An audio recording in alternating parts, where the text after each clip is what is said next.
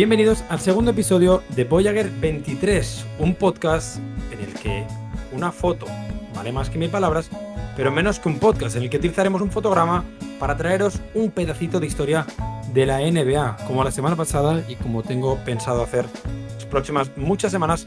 Me acompaña Andrés Beis. Andrés, ¿cómo estás? Un placer eh, estar una semana más aquí. Eh, nada, con ganas de otro programa más.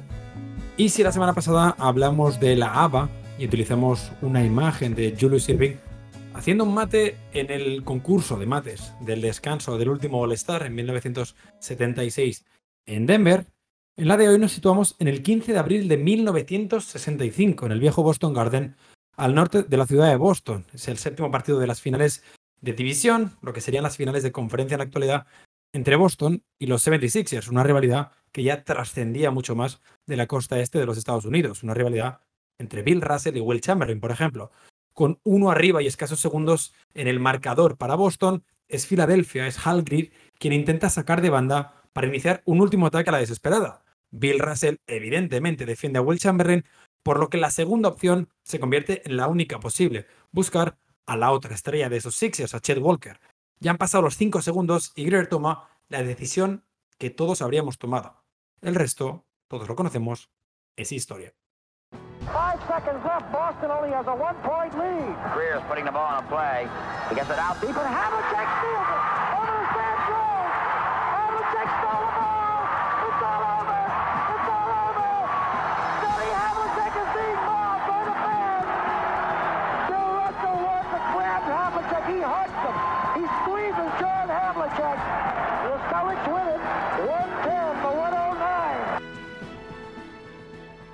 Lo ha dicho Johnny Moss, Havlicek stole the ball. Esa es la foto que vamos a utilizar hoy, Andrés, para explicar un pedazo de la historia de la NBA. Esa que, según Sports Illustrated, es uno de los mejores momentos de la historia de la NBA. Ese robo, una de las mejores acciones defensivas en la historia de los playoffs y, sin ningún tipo de duda, the most famous call in basketball history.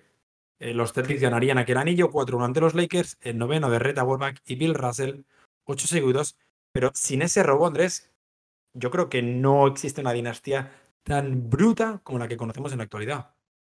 Sí, porque habría supuesto la interrupción de, esa racha, ¿no? Al final son ocho seguidos y, ayuda a sustentar la dinastía. Es cierto que al final siete seguidos también es una muy buena cifra, pero el momento eh, tiene hasta un toque, ¿no? de iconografía, eh, que sería prohibido en época bizantina, ¿no? Porque es así muy llamativo, muy simbólico de, lo que son los Celtics y de cómo en un momento, como en un segundo, en una muy buena defensa puede cambiar la historia de la NBA. Bastante acercándose al baloncesto que exigía Red Auerbach, que es defensa y correr. Bueno, pues en cuanto Havlicek se recupera el balón, eh, se la entrega a Sam Jones, que sale corriendo antes de que miles de personas salten al parque de ese Boston Garden a celebrar otra victoria más, eh, la enésima, ante Will Chamberlain y ante los 76ers. Eh, Havlicek, todos lo sabemos, acabó su carrera como una de las leyendas de los Celtics. Algunos lo consideran el tercer, el cuarto mejor jugador eh, de la franquicia o de una de las franquicias más victoriosas. Se me hace raro cambiar la frase. Ya no es la franquicia, es una de las franquicias más victoriosas en la historia de la NBA. En aquel entonces era su tercer año. Había ganado la NBA en los primeros, ganaría la NBA en los siguientes y acabaría como máximo anotador de los Celtics con 26.395 puntos en 1.270 partidos. Los dos cifras, lo decía, son un máximo en la historia de la franquicia. Hall of Famer en 1984 y hablar de Havlicek es uh, hablar de, creo, uno de los jugadores más infravalorados en la historia de la NBA. Primero porque encuentra o aparece, digamos, en ese en ese punto en el que Bill Russell se retira a los dos años y que luego eh, tiene ese rol de entrenador-jugador y hay que esperar a la irrupción de Casey Jones y Sam Jones para esos dos anillos en solitario en los 70, pero que sostiene a la franquicia en esos tres, cuatro años que no se gana nada. Suena feo decirlo, que no se gana nada en dos, tres años, pero para una franquicia como los Celtics, durante cinco años en los que solo se ganan uno o dos anillos, Havlicek es la pieza.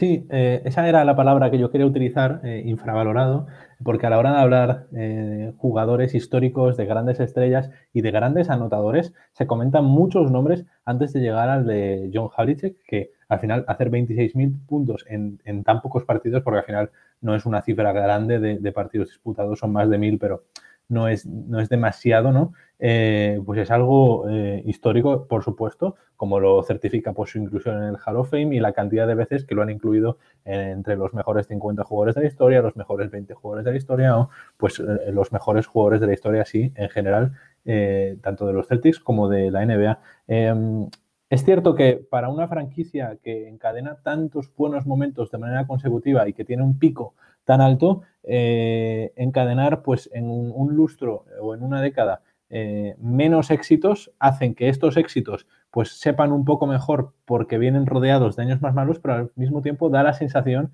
de que es algo mucho más dramático que, lo que no es en realidad, porque al final lo normal en la NBA es que cada año, o debería serlo, cada año o cada dos años haya campeones distintos. Sí, hay que entender que 29 franquicias pierden y solo una gana, algo que en aquella época los Celtics no entendían. Eh, jugaban 12 y ganaba siempre Boston, a excepción de momentos muy puntuales.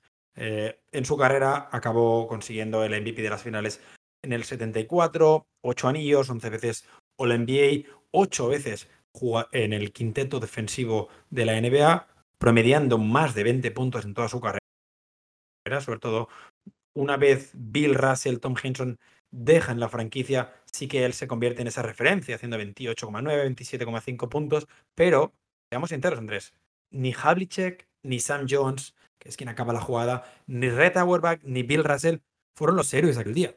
El héroe fue Johnny Moss, que durante 40 años fue la voz de los Celtics y una de las pocas figuras que estuvo en ambas dinastías, por decirlo así, la que iba del 50 y muchos al 70 y pocos, y luego la de la River, y una de las tres personas que ha formado parte de los Celtics en al menos 16 anillos, junto a Reta Auerbach, también en 16 anillos, los dos se pierden el de Paul Pierce, y solo por detrás, en paz descanse, de Tom Henson, que estuvo en los 17 que ha ganado Boston.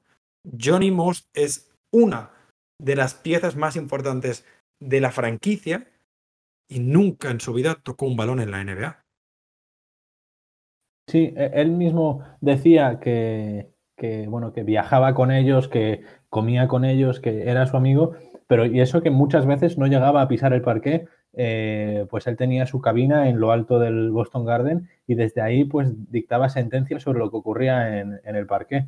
Em, al final es, es eh, una de las voces más icónicas, yo creo que sin duda, de la historia de la NBA eh, muchos momentos históricos como este eh, Havlicek Stole the Ball van relacionados con su voz, que tristemente eh, se fue apagando rápidamente hacia el final de su carrera y hacia el final de su vida, porque al final eh, los hábitos que uno tiene de joven acaban pasando factura.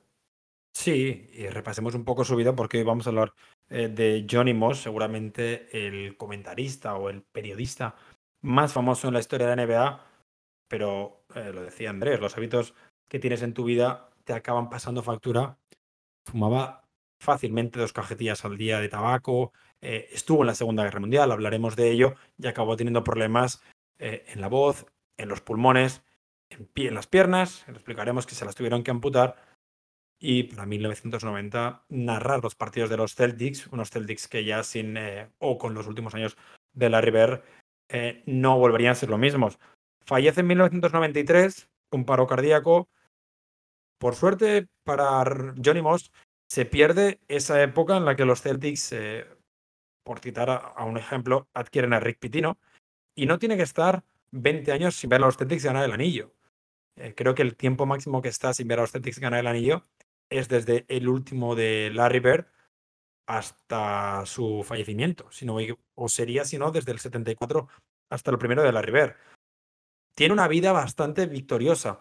Eh, eh, Johnny Moss, una vida que por desgracia para él, a la hora de intentar encontrar trabajo en Boston, empieza en Nueva York. Sí, eh, él, eh, bueno, nace en Nueva Jersey, si no me equivoco, pero eh, por culpa de, el 15 de junio de 1923, pero por culpa de esta depresión que azota a Estados Unidos tras el carácter 29, él y su familia deciden mudarse a, Nueva York.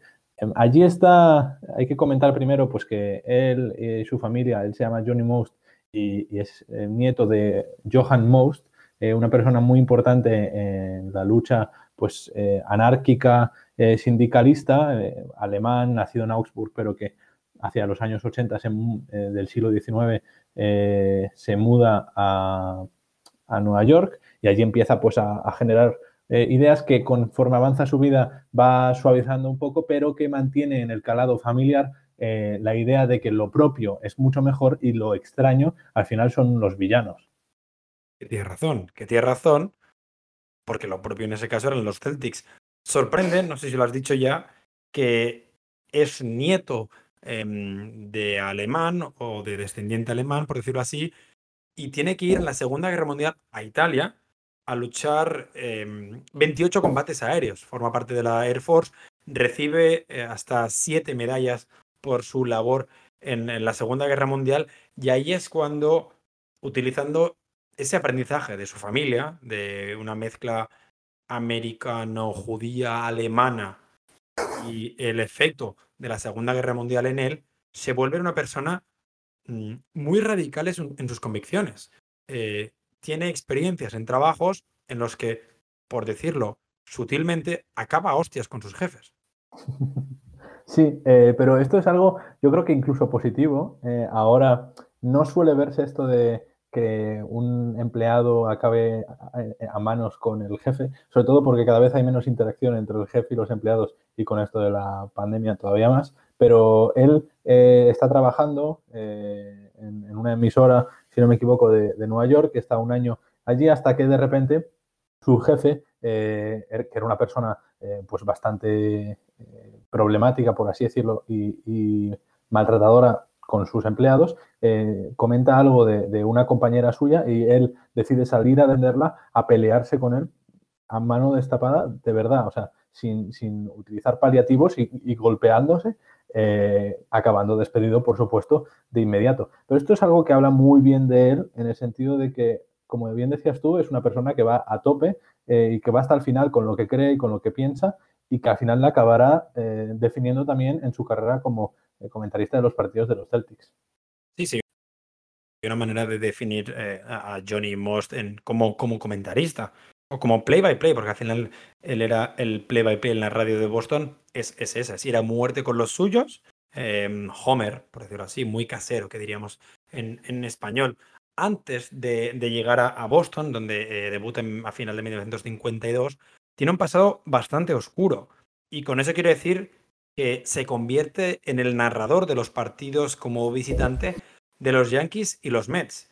Si la gente que no conoce eh, la liga de béisbol o la cultura de la liga de béisbol sabe un poco de NBA y se puede imaginar la rivalidad entre los Celtics y los Lakers, entre los Celtics y los Sixers, em, en, 1900, en 1920, en la década de 1920, los Red Sox deciden no renovar a Babe Ruth, el que es considerado de manera unánime el mejor jugador de la historia de béisbol, y Babe Ruth firma por los Yankees, donde acaba ganando todos los, todas las World Series que se plantea. Eh, deja a los Red Sox, deja al equipo de Boston y firma por los Yankees. Y además le asegura a Boston, a los Red Sox, que nunca más iba a ganar eh, unas World Series. En ese momento, eh, lo que vemos, por ejemplo, en el fútbol entre Boca River, entre Panathinaikos y Olympiacos, eso es nada comparado con el odio que hay entre Boston y Nueva York comparado además em, en, el deporte, por decirlo así, en el que son más potentes las dos franquicias. Es el béisbol. Los Yankees y los Red Sox habrán sido los grandes dominadores. Y de hecho, hasta 2004, ya 11 años después de la muerte de Johnny Moss, los eh, Red Sox no vuelven a ganar unas eh, series mundiales. Por lo tanto, ese pasado como comentarista o como narrador de los Yankees, sobre todo, y de los Mets en menor medida, es el único momento en el que eh, cuando existe la posibilidad de ser comentarista eh, de los Celtics, igual le cierra la puerta. Sí, eh, al final, pues Walter Brown y Red Auerbach deciden preparar una prueba ¿no? para diversas personas. si no me equivoco, pues ya había hablado con Red Auerbach porque, bueno, pues al final le habían contado de que existía esta posibilidad y se presenta allí y, Red Auerbach desde un primer momento está convencidísimo, pero evidentemente a Walter Brown, que es propietario eh, de los Boston Celtics, le echa para atrás el hecho de que sea de, Nueva York, por esto mismo que estás contando, de la gran rivalidad que, existe entre las dos ciudades del este de Estados Unidos. Pero eh, Red eh, puntualiza de manera astuta e inteligente que él también era de Brooklyn, eh, de la zona de Nueva York, y que al final había decidido apostar por él. Y así es como eh, llega Johnny Most a, comentar los partidos de los Celtics. Sí, los dos tienen ese pasado en Brooklyn, además los dos tienen un eh, origen judío en, la ciudad de Brooklyn, donde por aquel entonces había mucho judío. Y, es verdad, es esa pequeña relación que hay entre, entre Auerbach y el propio Johnny Most, que se conocían lo justo del mundillo del eh, noreste eh, deportivo en, los Estados Unidos, le dio el valor para hacer esa llamada y para tener cierta ventaja sobre el resto, que luego, eh, como decías, evidentemente fue el mejor en una prueba que se hizo a los posibles comentaristas y fue una de las mejores decisiones que tomó Walter Brown como, como dueño, por decirlo así, como dueño de la franquicia de, de Boston. Estamos hablando, lo decía, a finales del 52, 1953 es su primera temporada completa. En aquel entonces, los Celtics no es que fueran la dinastía de Bill Russell, no, es que son una banda y están a punto de desaparecer. Sí, eh, están a punto de desaparecer y él consigue eh, pues crear una convicción eh, en, la gente pues, que escucha ¿no? el partido de, de los Celtics que evidentemente, un equipo que no gana es un equipo que no atrae espectadores, sobre todo en estos primeros momentos. Si ya tenía problemas la NBA para atraer eh, pues, espectadores en los años 60 que comentábamos la semana pasada con la ABA, imagínate en los años 50 cuando todavía estaban haciendo como competición. Em, al final empieza a, narrar, empieza a vivir los partidos, empieza a llorar, empieza a reír convierte la narración de, los partidos de los Boston Celtics en una experiencia vital eh, cada partido y, esto le da un toque que, hace que la gente se siente identificada y se, comentan muchas historias ¿no? de, gente que intenta eh, trabajar a su lado y que al final eh, acaba dejándolo porque se siente absolutamente pisoteada por el carácter, la personalidad y la forma de narrar de Johnny Most. Sí, la, más famosa es eh, en el caso de Jim Carvelas, que era la, voz de los Bullets, una franquicia que por aquel entonces era bastante potente, se le ofrece narrar los partidos de los Celtics en televisión. Eh, por aquel entonces, y casi toda su carrera, Johnny Moss simplemente era la voz de la radio de los Celtics. Eh, hace su prueba, deciden contratarlo, pero cuando le comentan que no viene a sustituir a Johnny Moss, sino que viene a competir con Johnny Moss, él decide no firmar. Él decide que es imposible intentar hacer sombra a una persona que ha más tiempo en la franquicia que Bill Russell, que Tom Henson, que John Havlicek y un etcétera, una lista larguísima. En ese momento es cuando la televisión dice, oye, ¿por qué no tomamos la decisión sensata? ¿Por qué no ponemos a Johnny Moss al mismo momento en la radio y en la tele? Algo que hoy en día pues, falta de fondos en los medios de comunicación, no por eh, excesiva calidad de los periodistas, se ha hecho en algún momento. El primer día o la primera temporada que ponen a Johnny Moss en televisión, se dan cuenta realmente qué tipo de figura es Johnny Moss. Una figura que, cuando hay tiempos muertos, decide insultarse con los aficionados rivales, decide amenazar a los aficionados rivales, y es que esa era la figura de Moss. Eh, no el sexto jugador de esos Celtics, pero una parte activa de la franquicia sin importar quién estaba en la pista, esa era su franquicia. Sí, esto se nota eh, cuando van a, jugar pues, en Europa, ¿no? Y que no se conoce el, nombre de los, de los, jugadores rivales y al final pues acaba improvisando porque él eh, se, ponía a comentar partidos de los Celtics, con saberse los suyos le bastaba y al final iba improvisando sobre la marcha. Eh, tenía, como decía, la personalidad para hacerlo porque no había, no había fallos y, cuando había fallos, pues él lo solventaba, ¿no? Como bien decías esto, de que, de que era gracioso, ¿no? Porque llegó a haber una dinámica en, en, la televisión de que cuando se notaba un silencio incómodo o un silencio muy, eh, muy plano, sin variaciones, eh, en la retransmisión era porque eh, Most había silenciado su micrófono para insultarse directamente con los aficionados de los equipos rivales que habían ido al Boston Garden a, a animar a su equipo. Lo bonito era que eso la gente lo sabía en su casa y que Exacto. no era como se ha perdido la señal, eh, se ha... no, no, no. Ese silencio significaba que había un señor allí arriba, al lado del órgano, en el TD Garden, en el viejo TD Garden, porque nunca llegó a comentar en el nuevo Boston Garden, al revés, perdón, en el viejo Boston Garden, pero nunca llegó a comentar en el TD Garden, que estaba a punto de llegar a las manos con, con un aficionado rival. Y más de una vez no llegó a las manos, pero acabó con el pantalón en llamas, porque lo decíamos, las dos cajetillas de tabaco no paraba a la hora de comentar. Él seguía fumando mientras eh, Bill Russell hacía estragos en la pintura rival.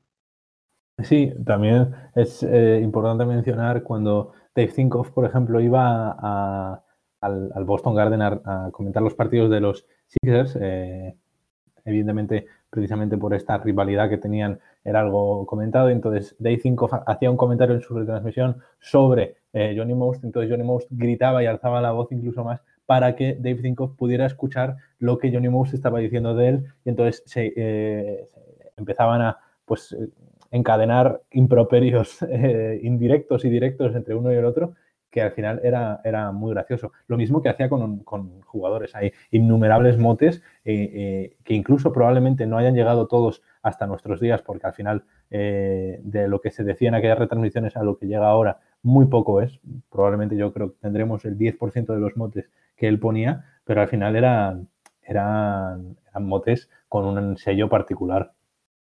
Mi favorito era el de Magic Johnson, que además eh, resurgía esa rivalidad que habíamos visto en la época de Will Chamberlain, Bill Russell, eh, con, con, Larry Bird y con Magic Johnson, que era Cry Baby Johnson. Y lo utilizaba con, con total naturalidad.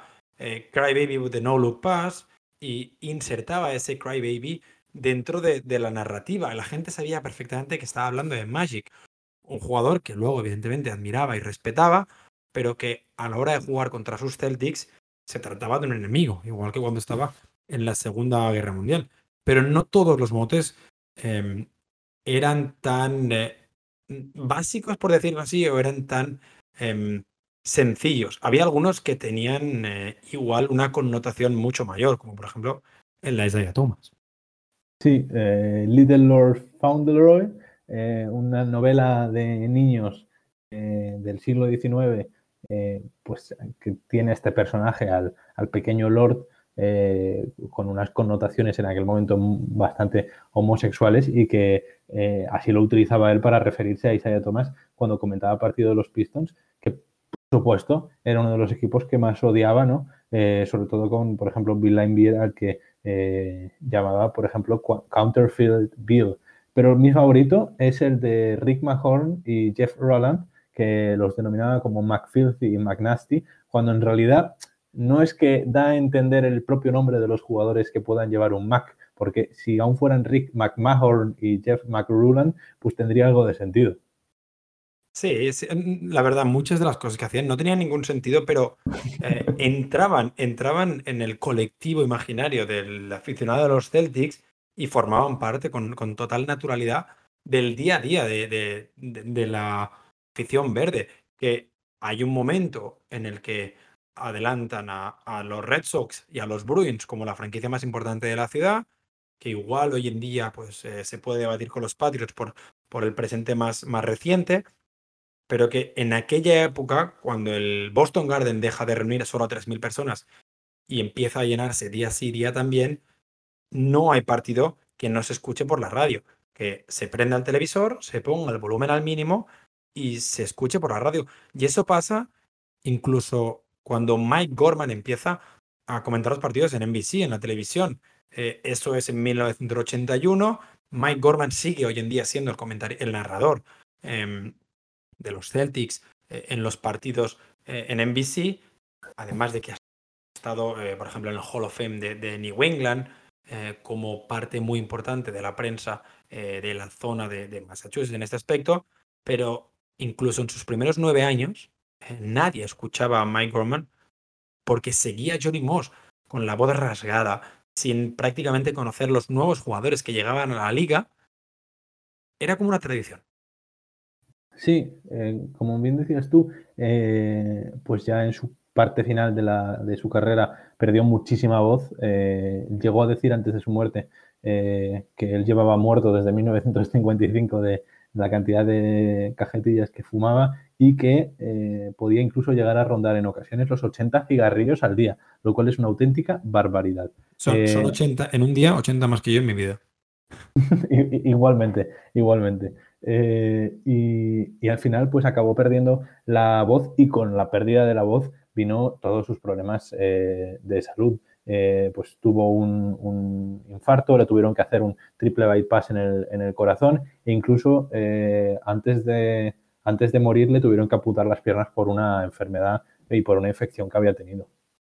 Sí, el final de su vida fue realmente injusto, pero un poco eh, compensando la calidad de vida que Johnny Moss había tenido, que había seguido la franquicia más dominadora de todo Estados Unidos en sus dos mejores épocas y que además había podido hacer el trabajo que soñaba desde pequeño. Eh, la frase que retumba siempre es que los niños de pequeños siempre han querido ser jugadores de baloncesto o de béisbol y él quería comentarlo y él tuvo la suerte pues de poder narrar a los Yankees en los 40 y de poder narrar a los Celtics en los 60, 70 y 80, de las tres décadas más victoriosas. Es, es verdad que, que tuvo un final, lo decía, bastante injusto, pero creo que el homenaje que recibe Johnny Moss el 3 de diciembre de 1990, que es meses después de anunciar la retirada, no se tardó años, eh, es uno de los más bonitos que ha habido nunca en, el, Boston Garden. Sí, eh, no es el único al que le han retirado, eh, el único comentarista o play-by-play de, de, la NBA al que le han retirado el micrófono, pero probablemente sea el más especial por pues, todo lo que significó él para los Boston Celtics todo lo que significó él para el baloncesto en Massachusetts y probablemente en la historia de la NBA, eh, porque él atrajo a muchos adeptos, había muchos eh, niños, muchos adultos, muchos, cualquier clase social que empezaba a escuchar baloncesto, a ver partidos de los Celtics por su narración eh, y al final, pues ese mismo 3 de diciembre, como comentabas tú, le retiran su micrófono en el Boston Garden, donde todavía se puede encontrar a día de hoy pues una conmemoración a su vida, a su carrera y a su obra los otros cuatro que tienen eh, eh, un micrófono o algo relativamente parecido retirados son eh, Chick Horn en, los Lakers, que forma es contemporáneo a, Johnny Moss y que además forma parte del Showtime de Los Ángeles, además siendo una figura mucho más conocida, digamos, em, su cara es mucho más reconocida que la de Johnny Moss, eh, un Dave Zinkoff en Filadelfia del que has hablado, que tenía una rivalidad muy, muy potente con, con Johnny Moss y con los Celtics, y luego eh, Bill Shonley en Portland y Joe Tate en Cleveland. Esos son los cinco, eh, igual hay alguno más y me lo he dejado, pero creo que esos son los cinco periodistas que tienen retirada su voz, por decirlo de alguna manera, en el techo de los pabellones de las franquicias que defendieron durante décadas y que comentaron. Y una manera un poco así sutil de decir, em, si tú te conviertes en el comentarista, en el narrador de esta franquicia, el nivel que se exige es el que está allá arriba. Puede ser que en el caso de Johnny Moss, Mike Gorman se esté acercando a ese nivel con la ventaja de haber creado una pareja em, inigualable con Tom Hainson, en paz descanse otra vez, sí, es, es posible, pero la épica que generaba Johnny Moss y la fortuna lo decía, lo decía y lo repito, y la fortuna de haber podido narrar tantos triunfos, tantos logros, tantas victorias de los Celtics, es lo que hacen de Johnny Moss seguramente el play-by-play más importante en la historia de la NBA. Sí, es que al final no importa solo lo que tú hagas y lo que tú digas, sino también importa el contexto. Entonces, Mike Gorman puede hacerlo todo lo bien que quiera, pero nunca podrá igualar a una persona que ha narrado las 16 victorias de las 17 que tienen los Boston Celtics, porque es algo inigualable y es algo que yo creo que nunca se va a poder superar. Y sobre Johnny Moss, eh, sobre ese Havlicek Stole Ball o con esa fotografía como excusa, queríamos hablar del que creemos que es una de las voces más reconocidas de la historia de la NBA, que igual hoy en día ese concepto ha cambiado. Hoy en día con tantas televisiones, tantas radios, incluso con el respeto que tenemos a los eh, narradores y comentaristas que lo hacen en, español, no solo en España, sino también en Latinoamérica, además de las televisiones nacionales, es un concepto que se ha ido diluyendo. Pero ese play-by-play local que fue Johnny Moss, que igual es eh, la figura más representativa de ese rol, se merecía un especial homenaje. Y es una figura que igual no todo el mundo conoce, pero que sí que han escuchado seguramente ese Havlicek Stoll de Ball en 1965 antes de que los Celtics consiguieran otro anillo ante los Lakers. Sobre él era el programa de hoy. Andrés, espero que hayas disfrutado la vida de Johnny Moss. Ha sido un placer. Creo que nunca nadie podrá igualar el disfrute que él llegó a tener, pero lo único que nos queda es intentarlo. Agradecimiento también, por ejemplo, eh, una de nuestras fuentes ha sido el libro de Gonzalo Vázquez, 101 historias eh, NBA, un capítulo que tiene únicamente sobre la carrera de, de Johnny Moss, la carrera que tuvo en los Celtics hablo de memoria, creo que es el capítulo 19, eh, retrato de una voz eh, quebrada. Y con eso acabamos el episodio de hoy. El viernes pasado hablamos de lava, hoy hablamos de Johnny Moss y de ese Havlicek Stole de Ball. Para la semana que viene, un poquito más de historia de la NBA.